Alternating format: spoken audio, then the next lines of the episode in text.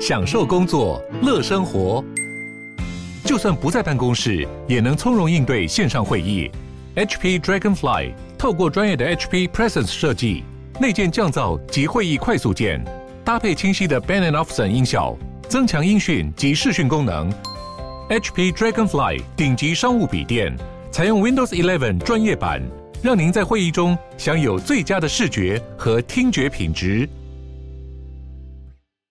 今天要介绍一个很棒的展览给大家。我们都知道，法客电台的听众最爱转型正义这个议题，所以我们今天要介绍的呢，就是文化部所属国家人权博物馆要在四月七号开始进行言论自由日特展。国家人权博物馆呢，他们到现在已经办过很多次言论自由日特展了，但是今年主题非常特别，今年主题叫做“剪出来的电影史：战后电影审查特展”。哎，特展呢，还要聚焦在台湾戒严时期来讨论看看。政府在当时是如何进行言论自由限制以及电影审查？这次呢，要让民众了解当时电影遭审查的来龙去脉，哪些资讯是被消失，而且要还原电影是如何变形上映。我们讲，我们常常听到长辈会说，呃，以前的电影啊、戏剧啊、歌曲啊都要被审查。我们这次就自己体验看看，来去了解说过去电影到底审查到什么样的地步。而这个电影审查它最重要的影响呢，其实是会造成电影人的自我审查。因为大家会自己心中开始出现一把尺，自己去盘算说哪些题材不可以拍，什么话不可以说，到最后每一个人心中自己做一个小警奏，自我审查，这样子会造成台湾电影的创作和思考长久以来被限缩，台湾的整体电影产业带来结构性的变化和影响。所以这次策展呢，它不只是要呈现电影检查史和正宣电影的历史，更希望可以推进总体电影文化的转型正义。而且这也是全台湾第一个公开电影检查书内容的展览哦。在这次展览中，将会展出文化部影视及流行音乐产业局档案开放的电影审查公文史料。这一次展览还特别向国家电影和视听文化中心、中央社以及一些民间收藏家来租借珍贵的电影剧照、电影准演执照。此外呢，还有削苹果事件记者杨世奇的原版新闻。在展览中，用数个单元来引导民众了解戒严时期下的电影审查历史。包括一九五零年代和一九六零年代的电影审查，审查以外的发展不自由，一九七零年代后的电影审查，以及电影审查大事记等等展示主题。通过这些档案，我们会深入一九五零年代、一九六零年代的电影审查，以及认识台语片如何的被压力以及当时台语片的无奈。当然，除了国产电影以外，外国进口电影也需要审查才能上映。我们来到一九八零年代的台湾新电影影人，在当时他们以初生之犊不怕虎的勇气。面对电影检查的变化与抵抗，一九五零年代电影审查采用电影检查法，到一九八三年颁布电影法后，明定电影为文化事业，之后又不断的变革，终于来到今天电影分级制度。二零二一年言论自由日剪出来的电影史战后电影审查特展，于国家人权博物馆白色恐怖景美纪念园区的美工工厂展出，从四月七号到十二月十二日，更多展览资讯来看一下我们节目资讯栏哦。如果你去看这个展览，有机会遇到我，因为我也会去。当一八学运的时候呢，有一群学生为了要放抗议服贸，所以就抗议，然后之后就占领国会。但是后来可能觉得说占领国会好像政府没有太大让步，所以就有一群学生就进攻到行政院去。那进攻到行政院去之后，两院处理抗议学生的态度是完全不一样的。立法院好像就把他摆在不管，我的感觉比较是这样。那行政院一冲进去呢，江宜桦立刻就说啊，这个一定要处理。所以当天晚上就有大批的警力冲进去，然后把警把媒体都赶走之后呢，我们也不知道里面发生什么事情，因为没有媒体在里面。但我们可以看到，就是说很多的学生可能受伤，被抬上救护车出去。所以当天应该是有发生国家暴力这样的情况。那看到国家暴力的情况，我们的民间司改会觉得不能坐视不管，所以民间司改会当时登高一呼，组了律师团，希望可以来针对当时国家暴力来就责。因为这个案件其实他在问的一个问题，到底台湾的警察是不是在街头上可以肆无忌惮的去进行镇压？到底我们的警察的武力啊，在使用上到底有没有一条界限？那条界限难道只是存在于纸面上面吗？而不存在于实际行动中吗？而当国家暴力失控的时候，带来的后果可能就是集权统治。因为事实上，你看历史上所有的从罗马时期开始，一直到现代，所有的民主倒退跟崩溃，都源于国家武力不受控制。台湾的法官，我认为到目前为止对这件事情的体会跟理解还不够。今天有两位来宾，一位是民间司改会的尤伯祥律师，Hello，大家好；另外一位是李明入律师，大家好。那是不是可以请两位律师跟我们说明一下，说当天到底发生什么样的事件，然后让民间司改会认为说，哎，这是一个民间团体，尤其是关注司法改革的团体，应该要出来做一点事情的一个事件。三一八那一天冲进立法院了哈，当一开始冲进去都是年轻人呐，学生居多了哈，主要是学生。但是其实，在那天晚上有行动的哈，不是只有学生而已，事实上也包括了很多的社会上的公民。好，所以呃，虽然叫名字叫学运呐哈，但其实参与这个运动的人不是只有学生，事实上是呃许多的公民，公民加上学生啊，当然学生本身也是公民呐啊。但是，所以你要讲的话，你要讲说它是一个公民运动，可能还比较贴近一点。当然，当然是。那民间司改会主律团哈是在那个三一八，也就是学生冲进的那个学生跟民众冲进了立法院，诶，占领了议事厅之后，呃，司改会去主律律团。那司改会主绿团最主要的原因也是因为认同这个运动的理念嘛。那我们也是担心说学生在跟民众在这个过程里面哈会被逮捕。啊，那逮捕之后可能会需要法律上的协助啊，所以当时就登高一呼，先组个律团，透过台北律师工会，也向那个台北律师工会的会员去发出招募。那这个律团一开始组的时候，我记得在三一九啊，三一九那个晚上就先成立了啊。那成立之后，在在那个几天之内哈，律团的人数就增加到好几百人，最多的时候到四百多人啊。那律团当初成立之后，本来是担心随时立法院会被清场了，所以呃人数就组好，然后每天都轮班排班去立法院哈。那去立法院一方面就是随时因应不时之需，那另外一方面就是说民众跟学生在那个立法院里面哈，其实心那个心情上面是很不安的，所以有律师在那个地方，有医师在那个地方哈，可以给带来。呃，很多精神跟身体身体上的资源跟支持，医医生在那边可以理解，因为如果被警察打人的话，医师可以救啊。甚至其实，在里面里面可能随时会有一些身体上不舒服的状况，也有可能嘛。那律师在那边可以提供什么样的服务？像我在那边哈，我就待了好几天嘛，啊，所以我当时做的事情主要是这样子了哈。当然，一方面律师，诶，学生跟民众看到有律师在那个地方哈，心理上会先安定下来。至少他知道说，当他被逮捕的时候，是马上有法律上的协助可以给他的。OK，心情上会会有比较安定的感觉。那另外一方面哈，也是我们在那个地方，那我也可以跟他讲说，当警察待会如果冲进来的话，你们该怎么处理？我就跟他们讲过很多次啊，我说你就放轻松，要抬让他抬。哦，你当然没有义务配合他走出去，但是他如果要抬你，你不要抵抗，就让他抬走。这样可以避免制造不必要的损伤嘛？哦，那这个是律师在那边的功能，但没想到律团最后运用的地方不是在立法院，是在三二四的行政院。对，那三二四那天发生什么事情？三二四那天发生的情况是这样了哈，以我个人亲身的经历来讲哈，三二三那个晚上是礼拜天，那我在那天下午进立法院的议场，去去看一下立法院议场里面的状况啊。看看那个呃，我们排班的律师，然后看看现场的民众跟学生。到三二三的晚上七点左右哈，我本来觉得说应该没有什么事情，我可以走了，看起来今天不会清场，是，所以我就可以走了，正准备要回家。结果这个时候就传来民众攻入行政院的消息。我从现场那一大堆的议场里面那一大堆的那个记者的的那个转播转播的那个摄影机啊。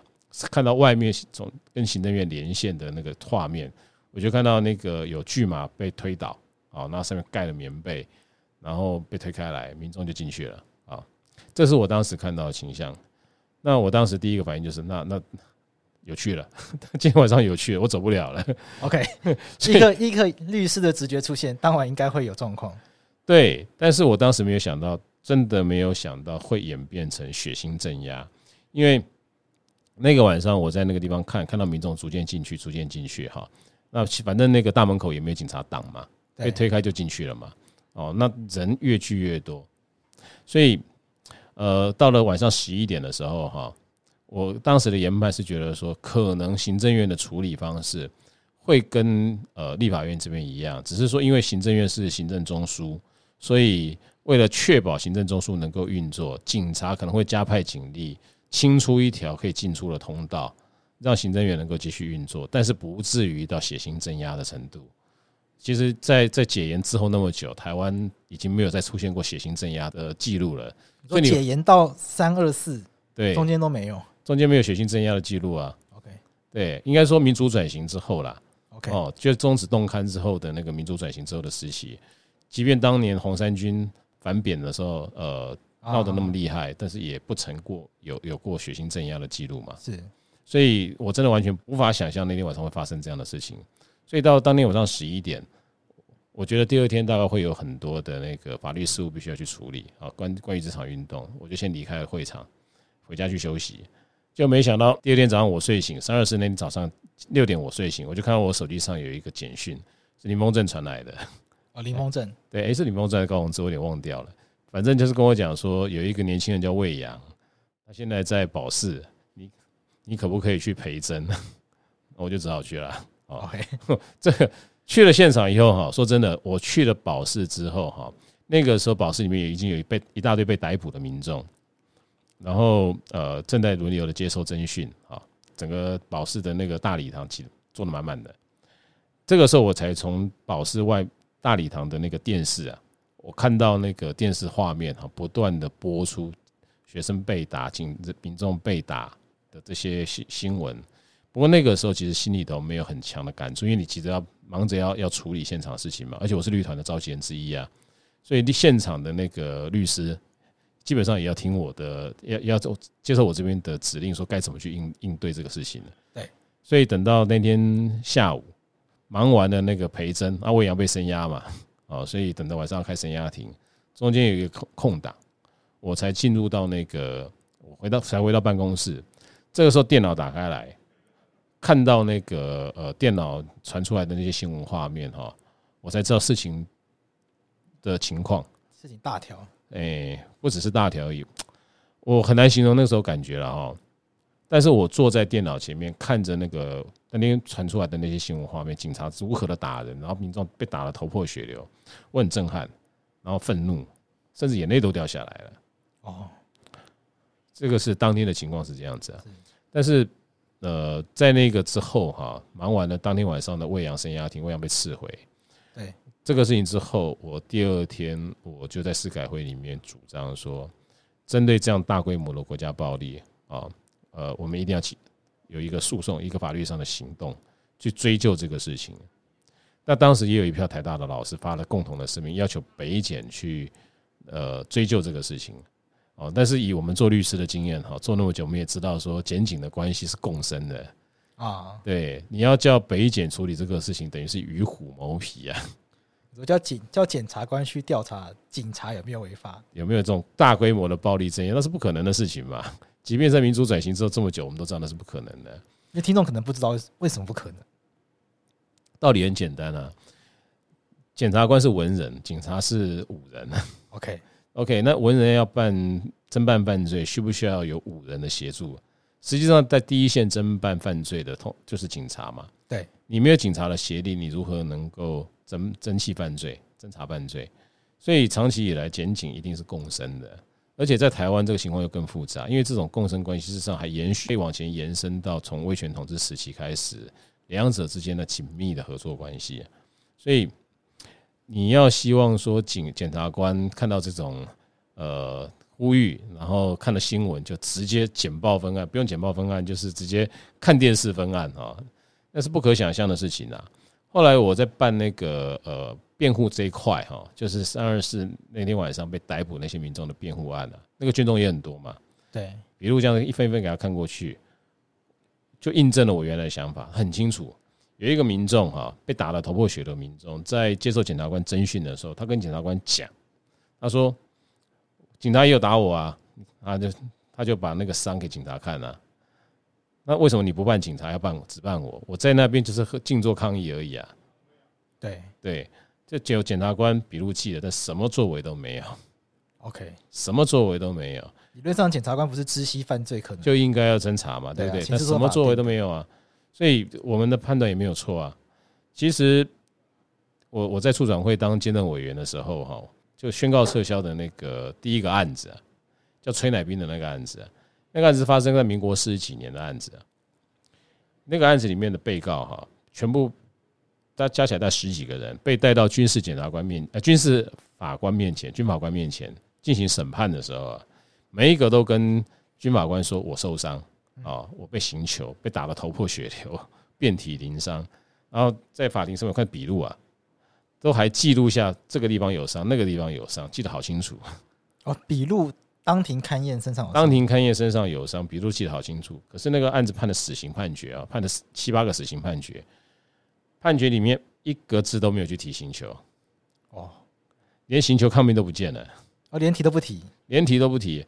在我看起来，检察官这个作为跟崔乃兵案里面的那个军事检察官的、的军法官的作为没什么不一样了，直接不理你，直接不理你了。所以我们认为说，这个案件啊，如果你交给地检署哈，让地检署去侦办，最后就是就是这个案子不见了。然后因为这个案子不见了啊，他肯定给你做一个简单的不起诉处分，甚至签结掉。然后又因为侦查不公开，所以卷宗永远就躺在那个地检署里面，没有人看得到。哦，对，历史就从此不见了。是，所以我当时的想法就是说，一定要一个诉讼。这个诉讼一方面是要让呃被害人。还有他们被害的相关证据能够在法庭上被调查、被公开，成为历史的一部分。哦，一定程度上，它会很像那个艾希曼的那个审判一样，至少经透过这样的一个审判之后，被害的历史会很清楚的呈现出来。这个是属于共同记忆的一部分，嗯，国人共同记忆的一部分。是。那另外一方面，有这样的一个诉讼，特别是你要追溯到指挥链上下指令的这些警察长官，啊，包括到最高到到行政院院长。江宜樺，江宜樺，你要到那个层级，你才会让这些人知道，说你不是躲在科层体制的背后，不是躲在组织的背后下指令，因为你不在现场就不要负责，你要负责的，这样你才能够遏制这些人哈，借由下指令给军警这种部暴力部队哈，国家暴力部队，透过纪律约要求他们去执行这种非法的驱离命令，以这种方式来吓阻民众上街头。街头是属于民众的，但是施施政者永远会有一个诱惑，就是希望透过暴力的方式让你上街头要付出成本。你上街头要付出成本，你就不会想上街头。对，施政者永远会有这种诱惑。这样的一个诉讼就是要告诉他说，你要抗拒这种诱惑。那当时选择自诉，就是怕侦查被草草的终结。可是选择自诉也有很高的难度，因为毕竟。呃，刑事诉讼的举证的程度，对，是远高于民事诉讼的嘛？对。那自诉的话，要怎么样透过民间的力量自己去征集到这些证据？这就很辛苦嘛。对啊，对，所以当时在那个三二四这个暴力蓄力事件之后，哈，那一个礼拜，我们司改会这边哈就公开的呼吁哈，被害的民众站出来，站出来跟我们一起来追诉民众的被害的陈述啊，啊。再加上他们愿意作证，这个就是最基本的证据嘛。那也因为那个晚上，事实上，呃，媒体也拍到拍到相当多的加害画面啊，所以要去证明警察有加害的事实，这一点不难。但重点是在于说，你要怎么找到加害的警察是谁？这是第一个难关。第二个难关，因为我们告到的那个指挥链上的指挥首长。对，所以你也得去证明说，指挥首长必须要为现场的人负责，不是过失责任，是故意责任。OK，哎，这确实是这个案子里面最困难的地方。我们要证明江宜樺有叫大家打人，这个意思吗？指令，有这个指令下来，有一个指令下来。那当然，警我认为江宜桦不会粗鲁到，或者是警察指挥链上面的其他长官不会粗鲁到。像第三世界的某些国家哈的警察长官哈，直接下令打，是我相信他们不会这样子了哈。所以江宜桦后来在法庭里面的辩解就是说，我只是许愿而已。许愿，对，他的希望明天可以准时上班。OK，对他对他的下面的下属哈，就警政署署长讲说，我希望明天早上行政院能够准时上班。OK，好，恢复秩序，准时上班。我只是一个单纯的希望。王卓君说：“这个事情啊，啊，王赵王卓君在法庭里面讲法，这个事情当然他的愿望啊，当然就会如实的转达给呃王黄生勇，然后一直到方养林、杨洪正这些呃当时的指挥链上的长官，我们都清楚这件事情。但是我们一样还是很困难啊，我们得去去讲说，那这些呃指令也确实就传达到了那个基层末端的这些警察，他们都清楚这个事情。对啊，就现实区里这件事情，他们都清楚。那我们在这个地方哈，就面临到一个问题，就我们的尝试来判断了哈，江宜化的许愿不会只是许愿嘛？对呀，对呀，你的老板跟你讲说，我希望明天早上看到这份书状哈，就摆在我的面前，你会觉得这是许愿还是指令？对不对？对，这个社会经验都会知道，对吧？这很清楚嘛。对，你如果明天早上书状没有在他面前前。没有在他桌子上面的话，你得有一个好的理由啊。愿望没有实现的话，对呀，要交代的过去嘛。对，那不然的话，你就只好，哎，下次不要来了嘛，以后就就换工工作了。对对对，对呀，所以这个是常识嘛。但是法官在这个地方就非常非常的坚持无罪推定啊。哦，哎，很有趣啊。法官说，那这就是愿望而已啊，许愿都不是指令啊。然后，然后江宜桦讲法更更有趣的地方是在于说，他表达了这样的一个。呃，希望哈，许完愿望之后他就去睡觉了，期待一觉睡醒之后美梦成真啊！啊，在法庭上真的这样讲，真的？OK 啊，美梦成真是我讲的啦啊。哦，OK，反正他说意思是这样，其实他就是说他去睡觉了啦。哦，反正他就是一点多以后就去睡觉，表达一个希望明明天早上起来行政院会可以正常上班，哎，那我就安心入眠。对对对，就是整个晚上行政院现场的警察还有民众彻夜未眠。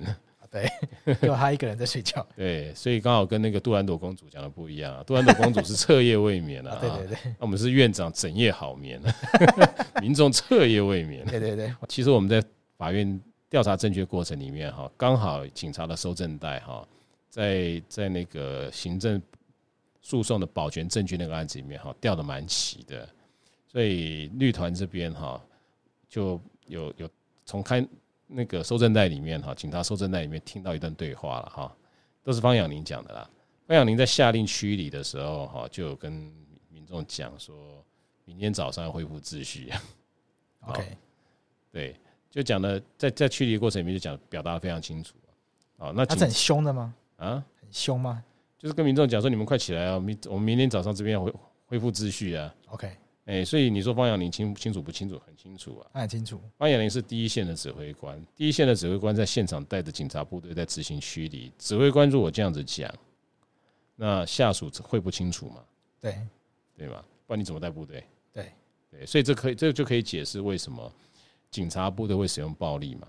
因为当天晚上，当天晚上的情形是，到了晚上十二点，啊，三二四那天晚上到凌晨零点的时候。在现场哈，呃，行政院院区的广场里面啊，马路上面，再加上周边的道路哈，北平东路后面是北平东路嘛，旁边是林森南路嘛，哦，还有那个叫什么去了？另外一条那个最短的杭绍兴镇江街吗？镇江街了哈。对，这几条路上都坐满了民众，加起来有一万多人，这么多？警察自己的估计，OK，他们估计就是有一万两千多人。可是那天晚上江宜樺。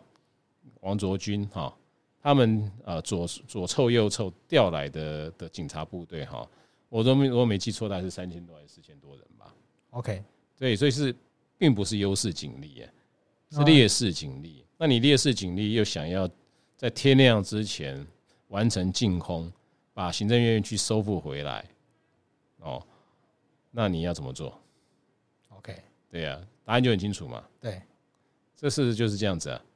那那天晚上，救护车整夜响个没停啊！哦，民众的那个哀嚎声啊，哀鸿遍野，然后救护车的声音响个没完。你说这些警察长官在现场或者在现场附近，在警政署里面会听不到救护车的声音？那我想问明如，就是说你当时也是义务律师团的团员之一吗？我当时还小，哦、还小是在就是家里面看直播的大学生。OK，嗯，我觉得就是。我后来这两年来司改会工作的时候，刚好遇上开始这两年很多国赔的案件或是自诉的案件开始进入实质审理的阶段，所以我第一次跟着律团去，我当时还没有挂委任，然后我是去法庭观察这样子，就是司改会其实是协助律团的角色，所以我其实不一定每个案件需要自己下去挂委任，所以我一开始是协助律团的行政，那我去法庭观察。看看当天开庭的状况的时候，刚好就遇上国赔一审在勘验这些密录器的影像，那其实就有一种创伤都回来的感觉。当时在宿舍看那些影像，看直播的影像啦，就是有一种你是大学生念法律系，好像学校学到很多跟社会相关，好像也有。呃，很多使命这样子，可是你实际上看着那个画面，你当时完全不能做什么，而且当时还是很温良恭俭让的小孩，所以人也不在行政院的现场。那那个影像是一直留在脑海里面，然后一直到法在法庭上面过了好几年，就那个时候已经五年过去了嘛。那重新在法庭上面，因为勘验影影片的关系，看那些影像的时候，还是会觉得非常的不舒服，那感受还是非常不舒服。对。那就像我们这次办这个展览，其实我们在那个区里补充一下，就是司改会在湿地最近办了一个展览，但今天播出说已经已经已经最后一天了，所以 Podcast 播出说不好意思，已经结束了。对对 对，但大家还是可以报名那个四月十号，我们有一个跟占领运动相关的研讨会，就等一下可以多谈一点。好，不过就是因为我们那个展览，其中一个展览的区域就是去公布了呃这些我们在诉讼中公开勘验过的影像，那真的是从这些影像可以看到。人就是那当时的民众被拖到那个盾牌后面去，用警盾剁，然后呃踹他们，然后打他们，这些影像都还蛮赤裸，也蛮血腥。用警盾剁，对，对我每次看这些影带哈，尽管看了那么多次，但是只要让我再看一次，我还是会愤怒。有用拳脚打哦，拳脚踹啊打，这个就不算什么了，因为当时警察都有警械，这些警械有短的警棍，有长的警棍。长的警棍就齐眉棍了啊，OK，然后他们有配配盾牌，盾牌里面有小圆盾，也有是那种长形的那个方盾，OK，哦，镇暴警察用的长方盾啊，因为用那个长方盾可以组成那个像罗马军团那种阵型啊，哦，推进的。我们看到的情形是拳脚踢踹打也就算了，民众坐在地上手勾手静坐啊，不愿意起来啊，警察理论上来讲，按照执行规范的话，应该是。一个一个脱离啊，那你要再去放生，你就再去放生。理论上应该是这样，非暴力的方式应该是这样做才对啊，这也才不会违反比例原则。但是我们看到的情况是，警当民众不愿意起来的时候，警棍就打下来了。打哪里呢？我们看到的情况不是只有打手而已，勾在一起的手而已，直后来就直接打肩膀，哦，干脆打肩膀、打头，所以民众被打得头破血流。打头哦，对，打头、打脚。哦，然后有的警察用齐眉棍打，他不是齐眉棍比较长嘛，所以他不是打他面前的，他是打坐在地上的民众的后排，在后排，就这样子敲，就这样敲。然后除了这个以外呢，也有警察是拿小圆盾，你坐在地上，我就砸你的头，就用砸的。然后有看到双手用双手拿着长形的盾牌砸，用砸的砸地上的民众。只要你在前面第一排、第二排这样砸完了以后，后面民众当然会怕嘛，对，就走了。所以为什么在短短的几个小时之内，到凌晨五点左右就已经完全净空？原因就在这个地方，就是因为你用打的嘛，民众受不了，只好逃啊。你要让民众逃，所以你就打，达到净空的目的。那个晚上照医生的证词，现场的医生的证词，医护人员的证词，再加上那个。呃，救护的记录，急诊救护记录，最起码有几百个民众受伤，最起码最起码有几百个民众受伤，然后求助。哦，救护记录是两百多台，出动两百多台的那个车次的救护车，急诊记录也是好几百个人。那也有很多民众是在现场的那个救护站啊，哦，紧急医疗站包扎完了，做最简单的包扎完以后自己离开，没有再去医院急诊室。所以你这样子给他加一加，我认为当天现场受害的人数绝对不是只有两三百人而已。OK，还有更多黑数没有被记录到的。对对，因为这人就逃了嘛，就回家了。对，那我们的诉讼后来分成自诉，还有一个是国赔。嗯，他国赔的部分是他的诉求是什么？基本上原因事实是一样的嘛。对，哦，那只是说自诉这一块哈，自诉这一块在法律技术上面难度当然高很多嘛。对，那也涉及到法院对于国家暴力这件事情怎么看嘛。好，那自诉这一块，国赔告的是国赔，那国赔告那就诶、欸，国赔法第二条嘛，对不对？公务员执行职务不法侵害人民的权利嘛。对，哦，那这个案子如果在国赔这边，我不需要去找出加害的警察是谁，我只要告诉法官有加有警察加害我就可以了。那这个东这个部分要证明比较难，比较简单，因为有好几个有有有很应该说有一大一部分的被呃原告哈，有一部分的原告，他们被害的事实非常的清楚，不是只有受伤的事实而已，还有再加上那个呃搜证带哦，警察搜证带里面显示他被打。另外也有一些是那个，另外也有一些是证人指述，哎，这个都很清楚。像那个周尼安呐，举例来讲，像那个前立法委员周尼安啊，OK，那也是我的当事人。周尼安的情况就很清楚，他被警察拖到那个盾牌阵里面去打。除了警察收证带之外，他自己因为那天有有助理去，所以他的助理眼睁睁的看着自己的老板被拖到。他当时还是立委。他当时立委啊，啊，立委也被打，立委被打，立委身身上衣服还穿着立委周尼安的衣服啊，立委周尼安，对对对，然后警察抓进去打，警察抓抓进去打，那那天晚上基本上就杀无赦，OK，那个现场给人家感觉就是杀无赦，杀无赦，对啊，谁敢挡我们就打，OK，就是这样子啊。像方养林还在那个下令的时候，用在那个广播哎指挥车上广播嘛，那叫民众自己先起来，不然我们的皮靴踏过去的哈，踩伤你自己负责。啊，这样讲哦，所以所以那个感觉就是你挡我，你就会受伤。他就是要营造这种气势，让你们自己离开。是，嗯，我们在展览有放那个方养林当天晚上驱离的时候指挥的声音，就是也是从密录器里面截取出来的声音。就蛮多民众问说，那个是真的吗？就是以为是我们后面才录，然后或是就有点不太相信说那个会是真的那样讲这样。可是真的就是当晚的声音。那其实我觉得。在刑事这一块哈，觉得真正考验的是法院对于国家暴力的态度了。哦，那我想我们这一辈的律师，其实对于法院对于国家暴力的态度，其实基本上看法一向都是消极的。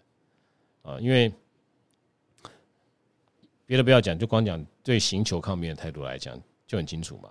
对，像我这我手手手头上救援的案件哈，一个是目前正在救援的邱和顺案。另外一个是之前有救援过啊，但是后来也被判决确定掉了张邦田案。这个两个案件里面，警察刑求很清楚。这两个案子里面的警察都因为刑求而被判有罪。这这种案件，如果你在国外的话，会怎么判？你说警察已经刑求被判有罪了，对，那 OK，被告的案子要怎么判？应该要再审吧。或者是反正就是在审判的时候就直接判无罪了嘛？对啊，应该就是就是因为很明确嘛，很明确啊。然后这个案子里面就是要变无罪了，对，而且这个案子只有自白啊，对，除了自白之外没有其他的证据，是只有被告承认自己有罪，对，用这个当证据去告他，对，这个这个自呃这个自白还是刑求来的，对，然后刑求的警察又被判有罪了，是，那应该就是要直接撤销，因为很明显就都是弄出来。对，如果你是在美国的话，对，你大概就你就你跟我粗浅的法律知识来讲，对。大概没有其他结果嘛？一般人应该会这样想啊。对，但是现在邱和顺还关在里面等我们救援呢，死刑。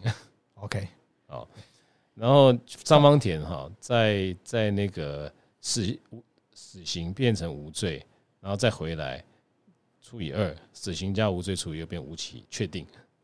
OK，然后执行到到那个假释，哦，几年前假释出来了啦。嗯，因为表现良好就假释出来了。是，所以台湾的法官对于国家暴力这件事情啊，基本上过去是一向是非常宽容的。那这个当然也跟我们过去威权统治时期的那种历史经验脱不了关系嘛。所以这种案件呢，我说它考验法院对于国家暴力的看法是什么？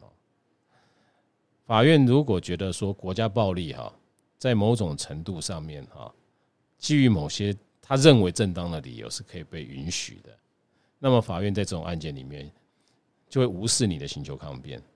那对于警察在街头上使用暴力去驱离人民，那我也会基于公共秩序的理由，国家需要安定，所以呢，就会尽量的采取严格的证据法则，不会去判警察有罪，也不会去判警察上面的指挥官有罪。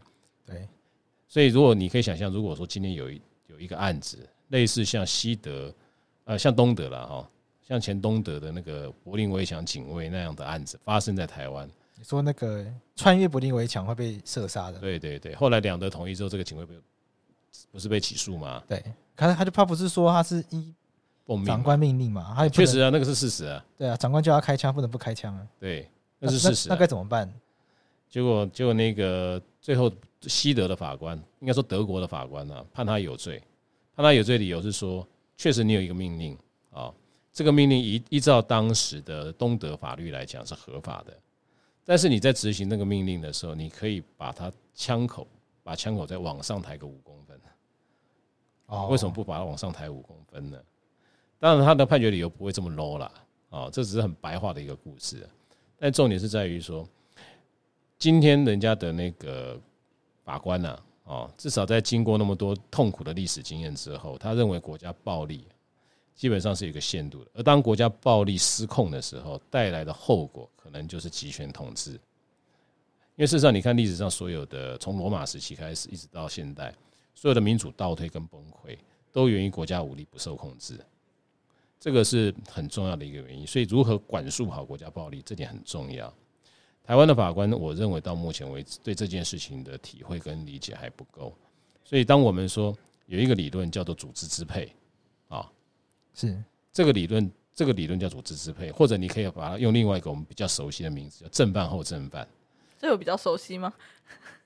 就是还是明如帮大家解释一下。没有没有，这尤律师可以继续解释，只是我猜可能都需要解释。对，都要解释。应该我我现在讲的是主要是对法律社群来讲哈。好了，应该有有蛮多听众是法律人的了。对，我们讲我们还是白话简单解释一下好了。哎，正犯后正犯基本上就是间接正犯的一种类型嘛。啊，那只是说其他的间接正犯哈，你操控的可能是工具。OK，但正犯后正犯操控的是另外一个正犯。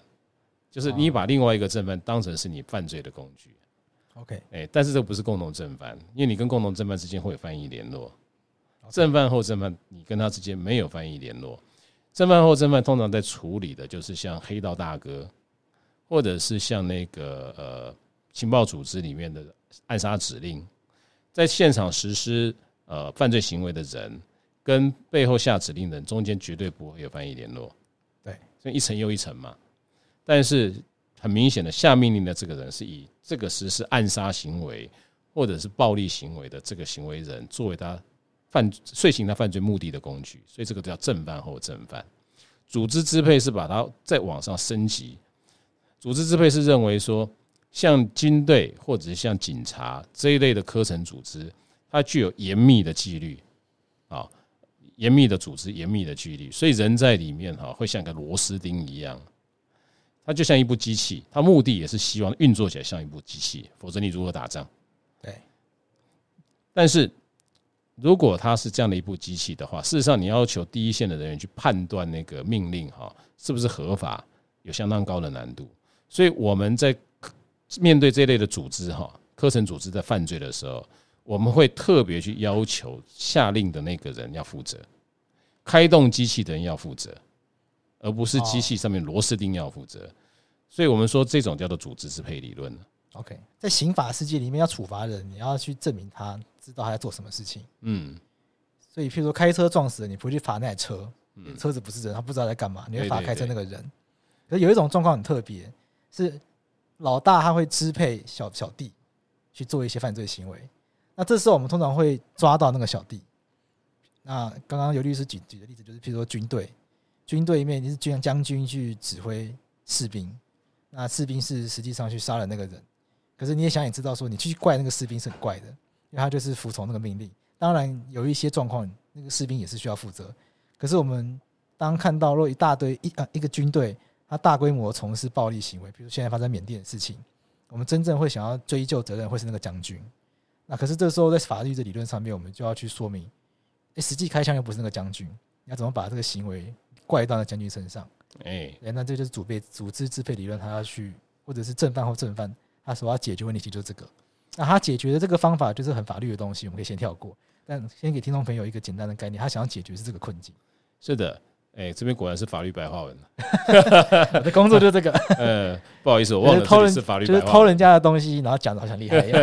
我的工作就是。我我再补充一下，就是说哈，这个理论哈，它的重重要性在于说哈。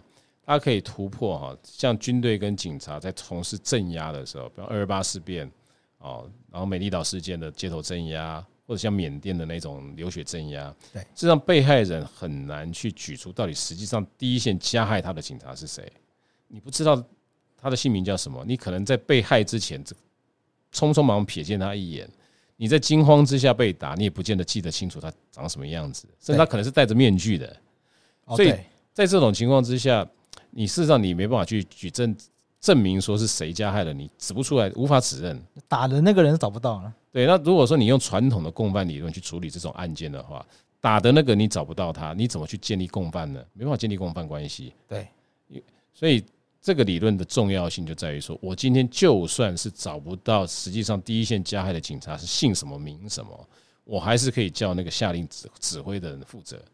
OK，只要他他是有故意有预见说这个机器开动的结果会造成死伤。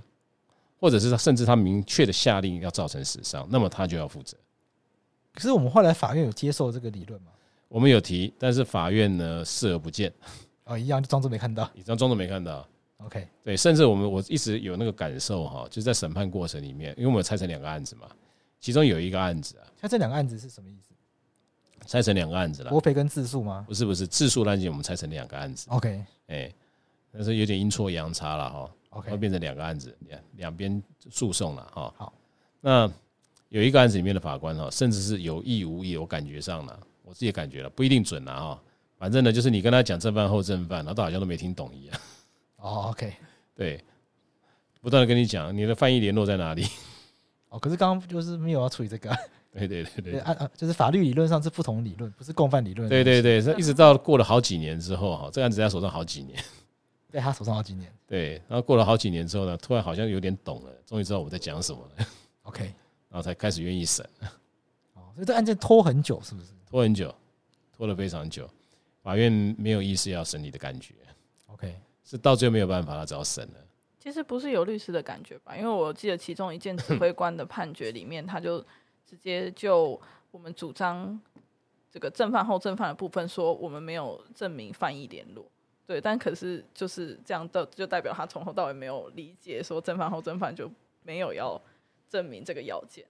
对，所以四个，他是不是有分成江宜桦、马英九，然后黄生勇、方雅玲的部分？嗯，那四个案件的判决结果都是一样的吗？都是无罪吗？都是无罪。那后来有上诉吗？有上诉。哎，我们到二审结束，没有到最高法院。有一个案子有没有去最高法院？黄山勇的有到最高法院。对，OK，嗯。可是都没有被接受，都没有被接受。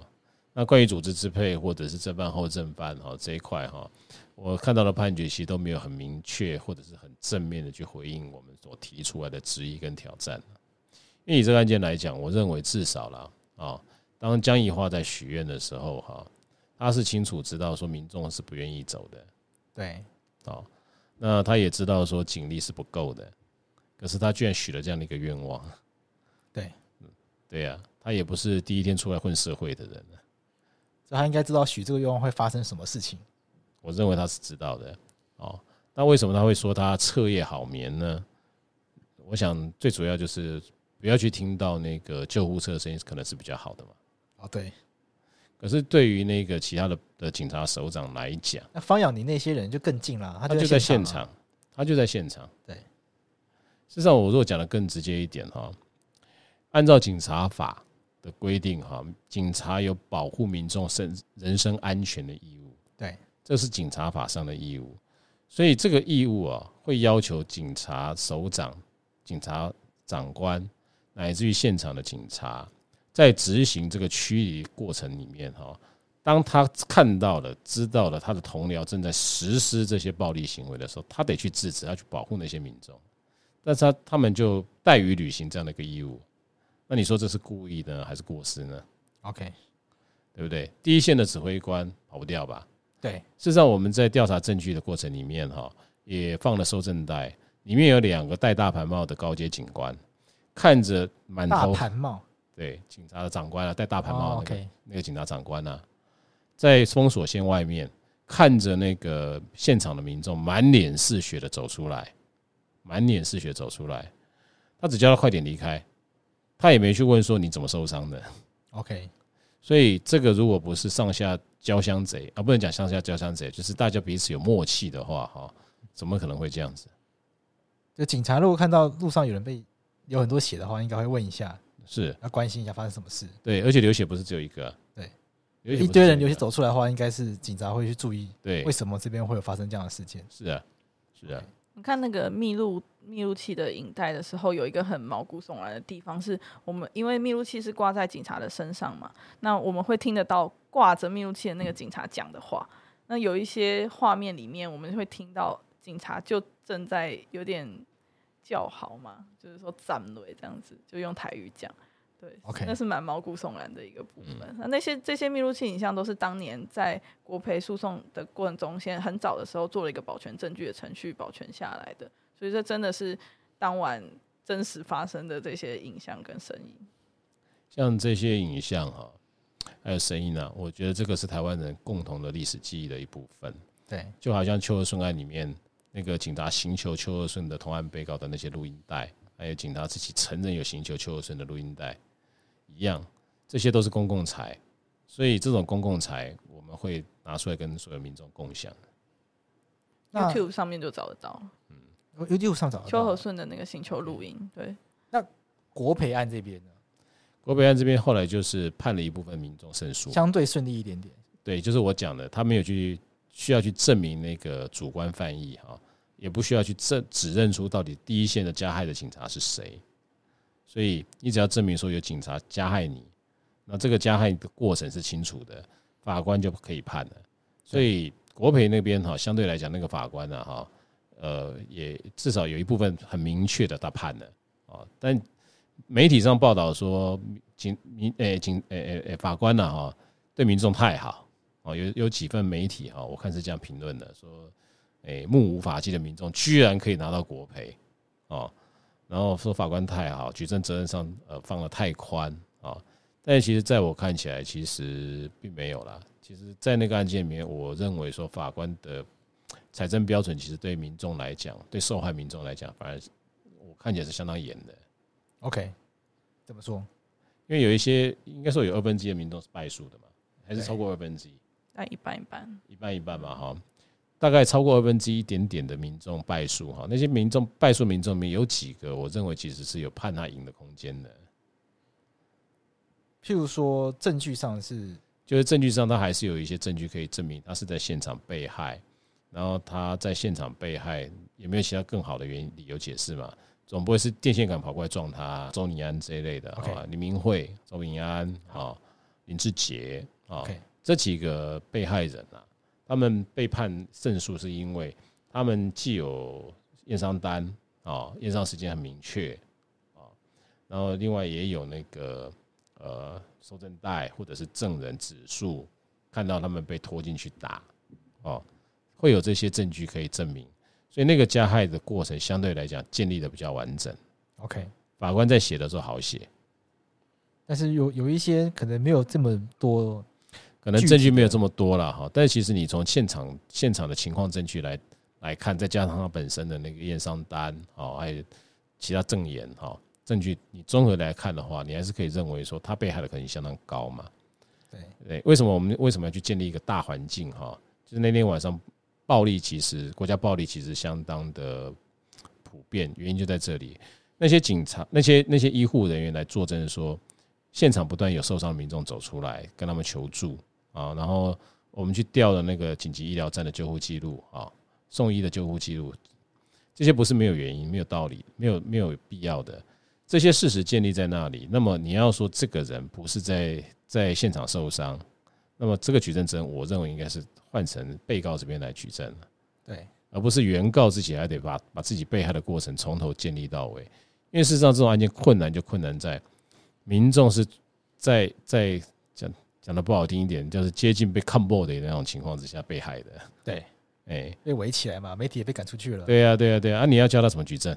对，那种困境跟被刑求的被告哈，要去举证自己被刑求哈，一样的困难。对。那我们今天隔壁这个展览呢，它叫“查无此人”，是因为诉讼的过程中，我们有遇到一些什么样特别的状况吗？因为刚刚提到的自诉案件主要在讲警察长官嘛，可是其实在这两年警察长官的案件进入实质审理之前，前面几年很多被不受理的案件，除了警察长官的案件之外，有有一些不受理的案件，它是因为找不到那个特定的不知名员警，就一开始自诉人去提，就是要告不知名，可能北平东路上的。某个中队，大家顶多只写到这个程度，但是就是不知道警察的编号嘛。当天的编号有些都被遮起来了。那我们看到后面是有一些是全部都被遮起来了。就是你看到有一些一开始进来的时候，还是至少警徽还有看到，但后面全部都是黑衣人了，所以那个收证上是很困难的。那大家只能去告不知名远警。那不知名远警的案件最后全部都是不受理的。查无此人的原因是这样子的哈。我觉得这个意涵有好几层啊。第一层是这个事情发生之后，当然国会这边很关注嘛。对，民进党那个时候还是在野党啊。对，所以民进党他就呃在在立法院里面很多的立委就去质询，要求要彻查查清楚。那因为这个事情实在闹太大了，外媒都 不断的报道，不是只有台湾国内在报道，国外也在报道啊。所以呃，当时的执政党。国民党的政权这边当然就给大家一个要给大家一个交代嘛，所以当时至少讲说我们会彻查到底有没有打人，对，那彻查的结果就是没有嘛，就就说都是拍拍肩不是吗？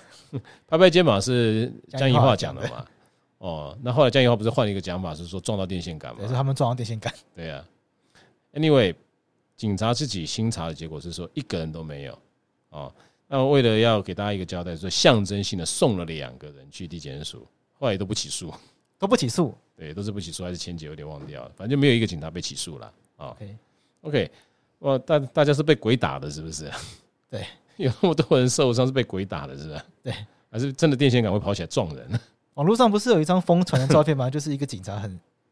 路面，哎，对对对对，演这一脸很凶狠，最有名的，然后拿一个警棍，然后打，对对对，那张照片连那个数字都有拍到，我是吗？他是应该是少数有拍到臂章上面编号的人，对对对，那连这样都找不到吗？连这样都找不到，法院有试着去调查过吗？所以这个就好笑了，哦，那检察官不曾试着去调查，哦，检察官如果有正义感的话，你不能说啊，现在自诉案件已经在提了，所以我们这边就不用查了，对，你总得去查吧，因为我告的是江宜桦，那我被害人就这些人。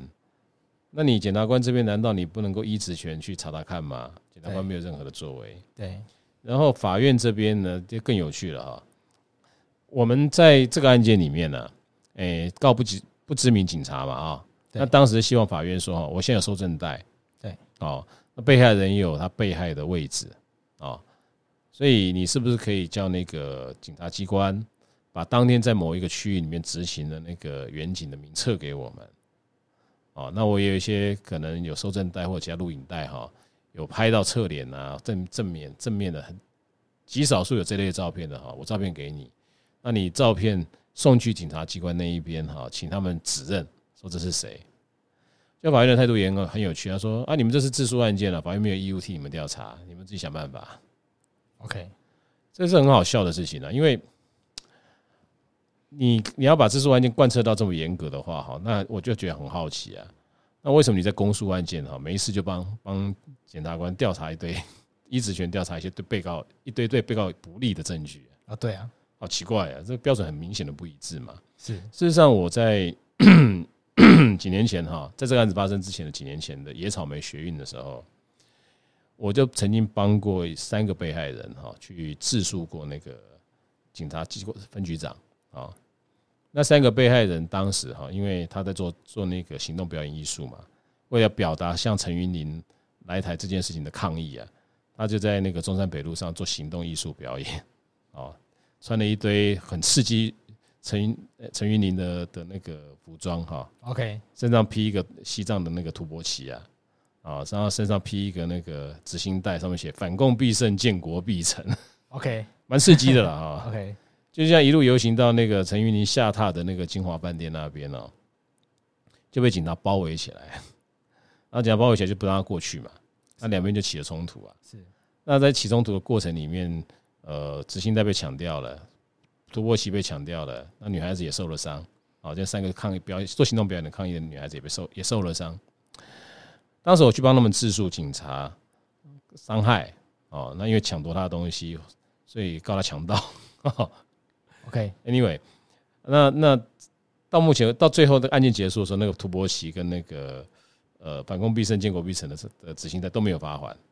然后我们当时是把那个帮他们摄影的那个摄影师的那个手的录影带哈截图截下来，谁打的，谁抓的哦，谁压制他们的，那些警察的脸都有，背章编号也都有，然后就请法院去调查。那法院就那一次那个时候，法院是真的有帮我们去查，就发函给台北市政府警察局说，这是谁，这是谁谁，被告名字都有啊，是，所以这不是不能查，但是我为什么觉得说法官法院对于这个案件呢、啊，三二四这个案件对于国家暴力其实是不友善的哈，就从这件事情你可以看得出来，他就是不要帮你查，对，就你自己想你自己想办法，法院是不帮自诉人查查证据的，自诉人自己想办法。是有看到有一个合议庭有去查，就是有一个有发函，就是我从卷宗里面看，因为那个很早就结束了。我进来绿团之后，我再往回看，有一个合议庭有真的发函。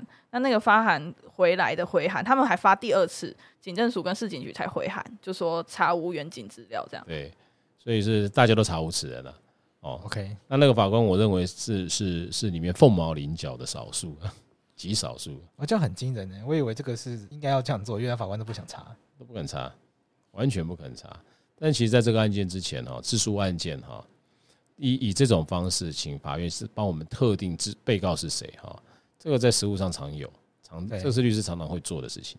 对，因为有时候你就没有他的个资啊，你知道他是谁，但你就没没有他身份证字号。对呀，可能就有他的电话什么的。我哪天在路上被人家打了，对不对？我不晓得打我是谁啊？对啊，但是还好有监视器把它拍下来。下来，那你说我不拿拿这个监视器录影带，请法官帮我调个调调查这个人是谁？我要怎么调查？我要怎么告？假设我要自诉的话，对啊，这是奇怪。所以以前一般案件是可以，对啊，通常是可以的，对啊。但我们也知道法院从来不喜欢自诉啦，是啊，对。但是这种案件就很特殊嘛，因为你不可能期待检察官帮你做任何事情嘛，对。对呀、啊，所以就全部都查无此人。OK，嗯，也就是查无此的意涵。对呀、啊，那为什么我们会在这个案件里面一定要主张正犯后正犯跟组织支配？原因在这里啊。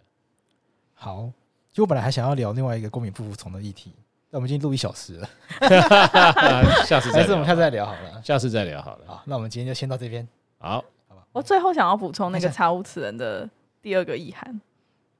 OK，就是刚刚只。提到的就是究责未果这件事情嘛，这是最直观的对查无此人的理解。但其实我们这次展览也觉得，展览的准备过程中，渐渐感受到第二个意涵也很重要，就是很多我们的自诉人其实当年真的都是素人，运动的素人，然后抱持着对台湾的一些想法，跟他对台湾的一些期待，然后上街头，然后被警察打。那那个失望是跟落差是很大的。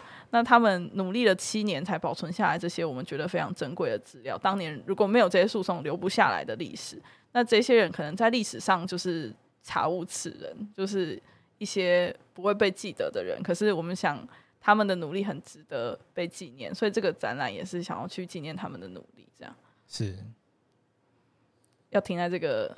悲伤的结尾 就 是对啊，还是就是义务律师团或是当事人都非常辛苦啊，这七年，嗯，对。但是其实你真的如果看过那个过程哈，看过那个加害的那个过程啊，你真的就会义愤填膺，觉得说这个案子我一定要走到底啊。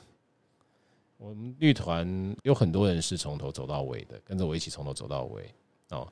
那中间有离开，实在都是因为这个案子拖太长，对。然后他的那个人生哈。